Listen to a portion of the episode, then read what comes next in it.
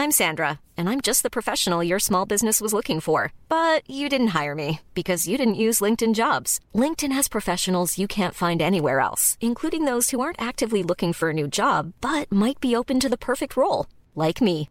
In a given month, over 70% of LinkedIn users don't visit other leading job sites. So if you're not looking on LinkedIn, you'll miss out on great candidates like Sandra. Start hiring professionals like a professional. Post your free job on linkedin.com/spoken today.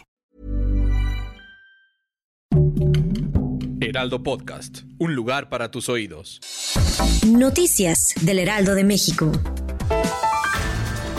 Con 24 votos a favor de Morena y aliados y 16 en contra del PAN, PRI, PRD y Movimiento Ciudadano, la Comisión de Hacienda y Crédito Público de la Cámara de Diputados aprobó sin cambios en lo general y en lo particular el dictamen de miscelánea fiscal 2022 con la intención de que se apruebe este mismo lunes en Fast Track fiscal y también por operaciones con recursos de procedencia ilícita. El padrón de los afectados por el desgajamiento del cerro del Chiquihuite deberá depurarse debido a que existen inconsistencias entre el 10 y 13% de las 281 familias que recibieron el primer apoyo económico por 5 mil pesos para el pago de renta por parte del gobierno municipal. Presentaron documentos falsos para obtener dicho beneficio y actuaron con dolo, así lo aseguró el alcalde Raciel Pérez Cruz.